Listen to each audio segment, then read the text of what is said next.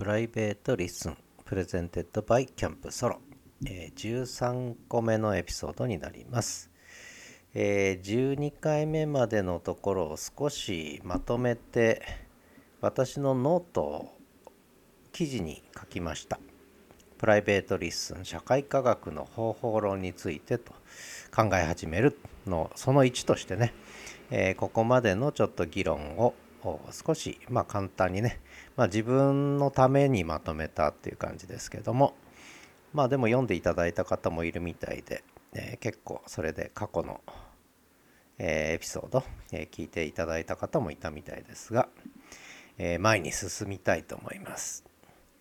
えここまで話してきたのはまあ、社会科学における事実認識と価値判断の問題。これマックス・ウェーバーに触れながら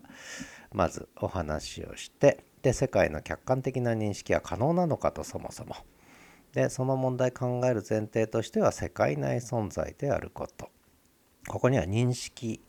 論上そして存在論上のバイアスが存在するってね、えどんな認識者もどんな存在も、え社会の一部だ世界の一部だねいう話ですね。だからバイアスを必ず持つと、えしかも部分しか認識できないっていうそういう話。それからもう一個は人間の脳のこう脳の脳の、まあ、特性なんですけど自己反省性を持つと。思考の自己反省性を持つと。で人間が構成する社会人間が作る社会もだから人間の脳の活動再自己反省的な活動の影響を受けますから社会も自己再帰的になるこういう表現をしたわけですね。思考と社会の自己再帰性。それからもう一つは我々が行う認識というのは表現されたものは言語による世界認識になる。例えば社会科学として表現されたものは全て言語で基本的に表現されるわけですね。ところがこの言語っていうのは厄介な存在で言語は多義的である。そして言語行為っていうのは人間のトータルな行為の中では部分的なものにとどまる、ね、これをまず出発点前提にしないと話が始まりませんよという話ですね。でそんな話をずっとしてきたわけです。で、えー、それぞれのエピソードでそういった話をしながらでさらに、えー、6個目あたりからは脳の話ですね。我々は脳で世界を解釈し脳で思考し脳で推論すると。ね、でそして脳が言語を生み出すわけですよね。なので社会科学あるいは社会の認識。これも脳の活動としてね。脳の認識活動として捉える必要があるということです。脳がやってることだ。じゃあ脳はどう推論するのかと。脳が推論する仕方は実は演疫法でも機能法でもないということ、えー、ですね。でそして言語。まり演疫法機能法ってのは言語の罠にはまってるなんて話も7個目8個目のエピソードでしました。で今機械学習が進化したことで自然な言語を生み出すという仕組みは実は記憶と予測に基づいてるね。記憶と予測が推論を可能にしているんだと。いう話。まあ細かい話するとね短期記憶長期記憶それから注意機構とかねいろいろ出てくるんですがまあそれはちょっと置いといて。とにかく推論というのは記憶に基づいて予測をすると。その仕組みそういう脳の活動。これ機械学習でもそうです。AI でもそうなんですがこういった推論を人間は行ってるんだ。ということですね。で,、えー、でその推論はだけれども言語だけで行ってるわけではないということですね。で我々は科学的証明という話になった瞬間に言語の罠に陥るということででそれをちょっと意識しながらね、えー、言語の罠にはまらないように実践的推論という、えー、ことを出発点にして、えー、社会認識科学的証明の問題をこれから考えていこうということで一応ようやく出発点に立ったということで、えー、ノート記事にもまとめたわけですがその上でその上で今日はタイトルが Listen to Non-Verbal Practical Reasoning ね、ノンバーバルプラクティカルリズニングっていうふうにしました。つまり非言語的な実践的な推論を我々は日々日常的に瞬間瞬間行っていると。例えば一歩、まあ、崖があってね、えー、下はもう本当に足がすくむような、えー、崖の前にいた時に一歩踏み出せば落ちると。ね、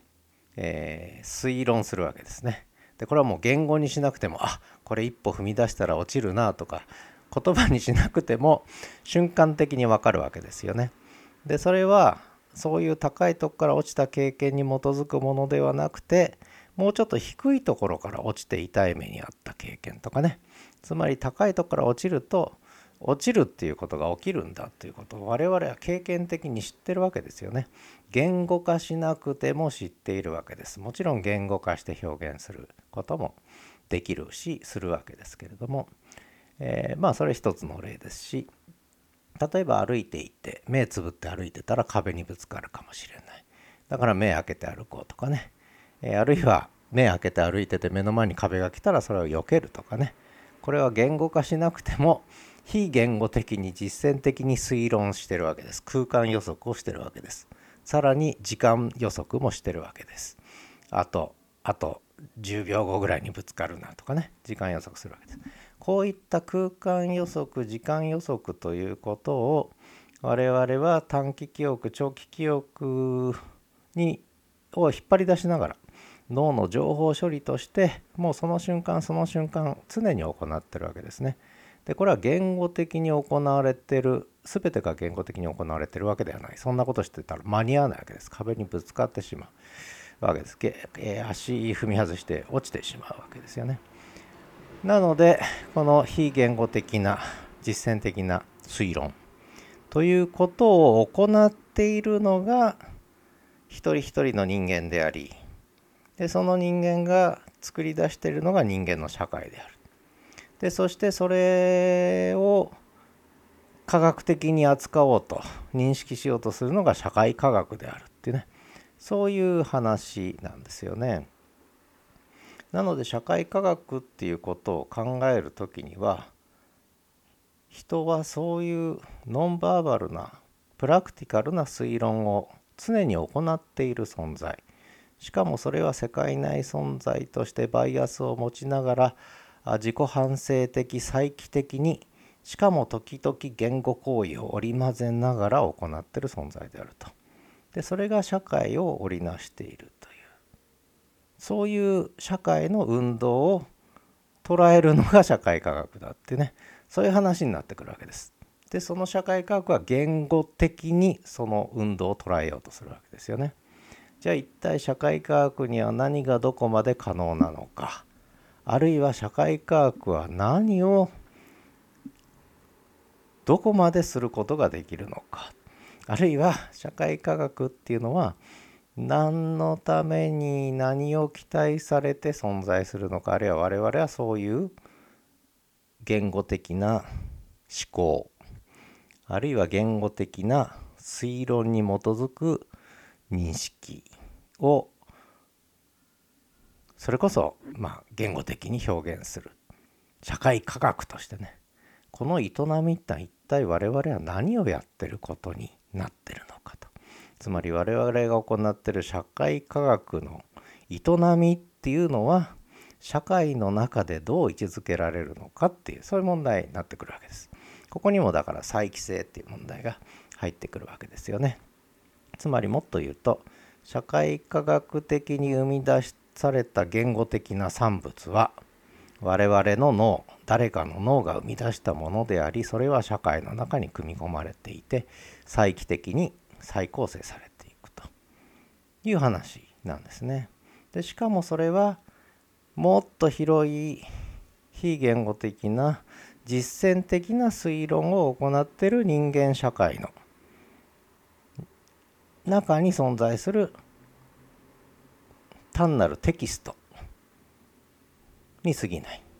書かれたテキストですよね。書かれたテキストに過ぎない。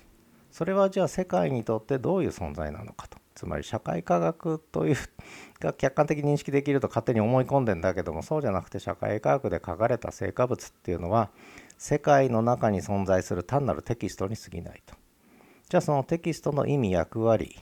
目的は何なのかっていうそういうふうに考えたいわけですよね。つまりもっと言うと社会科学が世界を客観的に認識できるという考え自体がそもそも成り立たないというね。そういう話なんです。じゃあ何がどこまでできるのかっていうことは当然考えなきゃいけない。科学を名乗る以上。でこの時に大事になってくるのがじゃあ一体自然科学は実際役立ってるじゃないかと。科学的な認識できてるじゃないかと。ね。ロケットも飛ばせるようになってるし原子力ね、えー、を活用できるようにもなってるしナノテクノロジーも発展してるしね。いろんな有用性持ってるじゃないか。それに対して社会科学ってじゃあ何がどこまでできるのか。自然科学との違いは何か。でここで自然科学社会科学も含めた科学的認識ってのはそもそも何なのかっていうねそういうことをちょっと考えていかなきゃいけないなと思うんです。でその時に出発点にしたいのがノンバーバルとバーバルです。ノンバーバルとバーバルです。でそしてリズニング推論です。ねえー、そんなことをちょっと考えていきたいと思ってるわけですね。ということでえー、次はちょっと社会科学ってそもそも何なのってね、えー、あるいは自然科学との違いって何なの？みたいなそんな話をねちょっと次はしようかななんて思ってます。ということで、えー、プライベートリッスン13回目はここまで。ではまた。